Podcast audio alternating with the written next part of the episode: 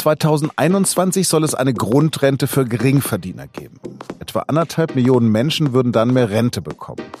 Aber kann die Grundrente wirklich Altersarmut verhindern? Darüber spreche ich mit Alexander Hagelücken aus der Wirtschaftsredaktion. Er hat sich auch in zwei Büchern mit den Fragen soziale Gerechtigkeit und der Stabilität der Renten beschäftigt. Sie hören auf den Punkt und mein Name ist Lars Langenau. Jeder vierte Arbeitnehmer in Deutschland fürchtet, dass er im Alter arm sein wird. Auch weil sich die Mieten in den vergangenen zehn Jahren in vielen Städten verdoppelt haben. Jedem zweiten fehlen kurz vor dem Ruhestand 700 Euro im Monat, um den gewohnten Lebensstandard zu halten. Private Vorsorge wie die Riester-Rente ändert daran nur wenig. Aber im knapp einem Jahr soll zumindest eine sogenannte Grundrente eingeführt werden. Vier von fünf Beziehern werden in Zukunft die Frauen sein. Und es ist deshalb auch ein starkes frauenpolitisches Signal.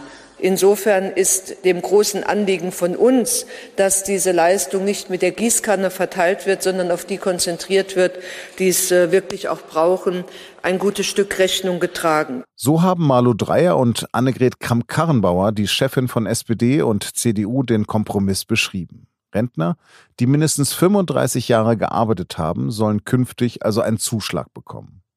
Am Montag haben dem Kompromiss auch die Parteipräsidien von CDU, CSU und SPD zugestimmt. Aber ob die Grundrente wirklich für mehr soziale Gerechtigkeit sorgen wird, darüber habe ich mit Alexander Hagelöcken gesprochen. Alexander, ist das wirklich ein sozialpolitischer Meilenstein, wie die SPD da behauptet? Ich würde da zweigeteilt antworten. Also es gibt durchaus auch Forscher, die sagen, jawohl, das ist ein Meilenstein. Internationale Organisationen sagen seit langem, dass die Deutschen zu wenig tun für Menschen, die lange gearbeitet, aber wenig verdient haben und die dann im Alter arm sind. Auf der anderen Seite muss man natürlich sagen, es bleiben noch Fehler bei dem Ganzen. Und um Altersarmut zu verhindern, muss man auch noch andere Dinge tun als die Grundrente. In Deutschland leben mehr als 80 Millionen Menschen. 1,5 bis zu 1,5 Millionen Menschen sollen davon profitieren. Kannst du mal ein Beispiel dafür nennen, wer davon profitieren könnte? Klassisches Beispiel sind Leute, die einfach weniger verdient haben als den Durchschnittslohn, weil in ihren Branchen wenig gezahlt wird. Beispielsweise eine Friseuse, die 40 Jahre lang etwas weniger als die Hälfte des Durchschnittslohns verdient hat, die bekommt jetzt nach heutiger Zeit, etwa nach heutiger Rechnung, so gut 500 Euro Rente. Damit kannst du natürlich nicht viel anfangen. Die muss wahrscheinlich zum Sozialamt gehen. Und mit dem Grundrentenvorschlag käme sie jetzt auf so 950 Euro knapp. Es gibt ja immer mehr Senioren, die auf die Tafel angewiesen sind. Bekommen denn genau diese Menschen künftig die Grundrente?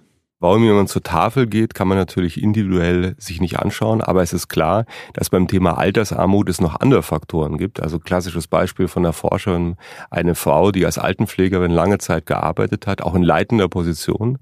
Danach im Ruhestand war sie gehbehindert und sie kann sich in München keine vernünftige Wohnung mehr leisten, wohnt jahrelang bei ihrer Tochter in der Wohnung und schläft, das muss man sich mal vorstellen, nach einem langen Berufsleben im Flur auf einem Klappblatt. Das heißt, es gibt noch andere Fragen als die beispielsweise, wie viel Rente man genau bekommt. Und da braucht man natürlich eigentlich ein Gesamtkonzept. Das ist ein erschreckendes Beispiel, aber sozusagen diese 1,5 Millionen, das wird ja nun wirklich nicht die Altersarmut in Deutschland verschwinden lassen. Bisher ist es jedenfalls so, dass die Senioren eigentlich weniger häufig arm sind als andere Altersgruppen. Wir hatten eigentlich die Altersarmut in Deutschland ganz gut im Griff. Sie wird vor allem in den nächsten 20 Jahren stark ansteigen. Da gibt es verschiedene Risikogruppen, Ostdeutsche beispielsweise, Migranten, Selbstständige, bei denen es nicht funktioniert und ganz viele Mütter. Das heißt, wenn man jetzt anfängt, da was dagegen zu tun, dann ist das schon mal ein guter Schritt. Die GroKo hat ja sehr lange darüber gestritten. Wieso eigentlich? Aus meiner Sicht hatte das auch taktische Gründe. Ich glaube, dass die SPD, wir sehen es ja an den Umfragen, ganz schlecht dasteht und sie will betont linke Politik machen um die Wählerscharen zurückzugewinnen, ein Thema zu nehmen, was ihn anders als beispielsweise beim Mindestlohn Angela Merkel nicht wegnimmt und sich dann selber noch draufsetzt und so eine richtig große Grundrente für sehr viele Millionen Menschen ohne vernünftige Prüfung, ob jemand überhaupt bedürftig ist, das war ein Thema, wo sie wahrscheinlich wusste, da wird die Union nicht mitmachen. Und deswegen hat sich die SPD da profiliert. Auf der anderen Seite die Union hat, obwohl sie eine Partei großer Sozialpolitiker ist, Norbert Blüm, Horst Seehofer, überhaupt kein eigenes Rentenkonzept mehr und hat sich einfach auf stur gestellt. Aber irgendwann wurde das Ganze zu einer Existenzfrage für die Regierung. Und die Ursprungsidee kam wohl auch von Kurt Biedenkopf mal vor 30 Jahren schon. Es ist interessant zu sehen, dass dieses Thema von mehreren Regierungen beackert worden ist ohne Ergebnis in der Vergangenheit. Und in Wahrheit ist es auch so, dass es eine Aufstockung von niedrigen Renten schon gegeben hat im deutschen Rentensystem bis in die 90er Jahre. Und dann hat Helmut Kohl das aus Spargründen abgeschafft. Das heißt, wir waren schon mal besser, als wir jetzt sind. Und wir kehren da hin zurück, allerdings nicht ganz so üppig, wie es schon mal war. Ehrlich gesagt, so aus sozialdemokratischer Sicht habe ich es nicht ganz verstanden. Da gibt es einmal diese Bedürftigkeitsprüfung, was die SPD nicht wollte und diese Einkommensprüfung, die jetzt gekommen ist. Wieso nochmal wollte die SPD diese Bedürftigkeitsprüfung nicht haben? Es gibt ja im Moment schon eine Sozialhilfe für Rentner im Alter, die heißt Grundsicherung. Und da geht man davon aus, dass bis zu zwei Drittel der Leute, die das eigentlich kriegen könnten, wenn sie zum Sozialamt gehen würden, dass die gar keinen Antrag stellen. Warum? Sie schämen sich.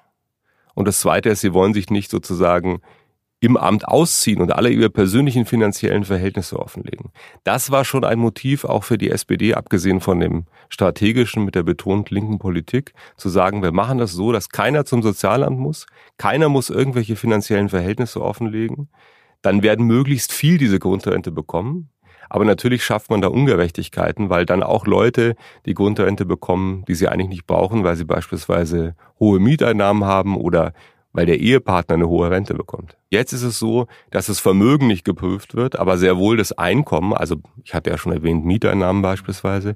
Und es gibt jetzt nicht so viele Menschen, glaube ich, die Vermögen haben, aber daraus kein Einkommen kommt. Also es wird immer das Beispiel konstruiert, jemand hat drei Villen am Tegernsee, aber wenn er die nicht vermietet, dann muss ich ehrlich sagen, wie viele solche Leute gibt es denn?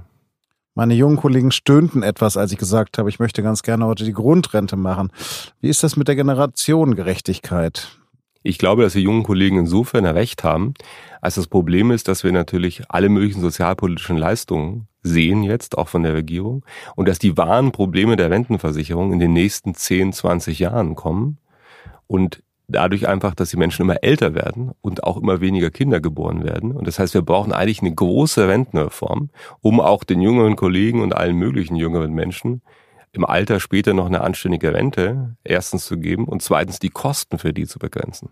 Vielen Dank und jetzt noch Nachrichten. Der Rechnungshof hat erneut das Bundesverkehrsministerium von Andreas Scheuer kritisiert. Es geht dabei nach SZ-Informationen um einen Vertrag, den die Deutsche Bahn betrifft. Darin sollen der Bahn für die kommenden zehn Jahre mehr als 58 Milliarden Euro Steuergelder für das Schienennetz garantiert werden. Der Rechnungshof warnt dabei vor Geldverschwendung. Der Bundestag müsse die Ausgaben viel stärker kontrollieren als bislang geplant. In Österreich werden ÖVP und Grüne diese Woche mit Koalitionsverhandlungen beginnen. Nach den Sondierungsgesprächen in der vergangenen Woche haben dem die beiden Parteien zugestimmt. Ex-Kanzler Sebastian Kurz hat allerdings betont, dass es nicht einfach werde, weil die Positionen von Grünen und ÖVP sehr unterschiedlich seien. Die Koalitionsverhandlungen seien deshalb ein ergebnisoffener Anfang.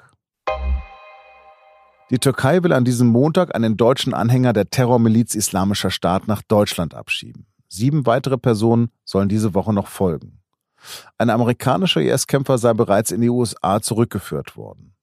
Nach Angaben des türkischen Präsidenten Erdogan sitzen derzeit mehr als 1100 Anhänger des IS in türkischen Gefängnissen. Davon seien fast 740 ausländische Staatsbürger.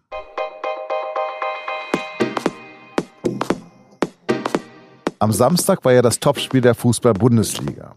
Und der FC Bayern hat Dortmund sehr deutlich mit 4 zu 0 besiegt. Was läuft beim BVB also alles schief und wie geht es in München mit Uli Hoeneß weiter? Darum geht es in der neuen Folge unseres SZ Sport Podcast und nun zum Sport. Hören Sie gerne rein. Das war auf den Punkt. Redaktionsschluss war 16 Uhr.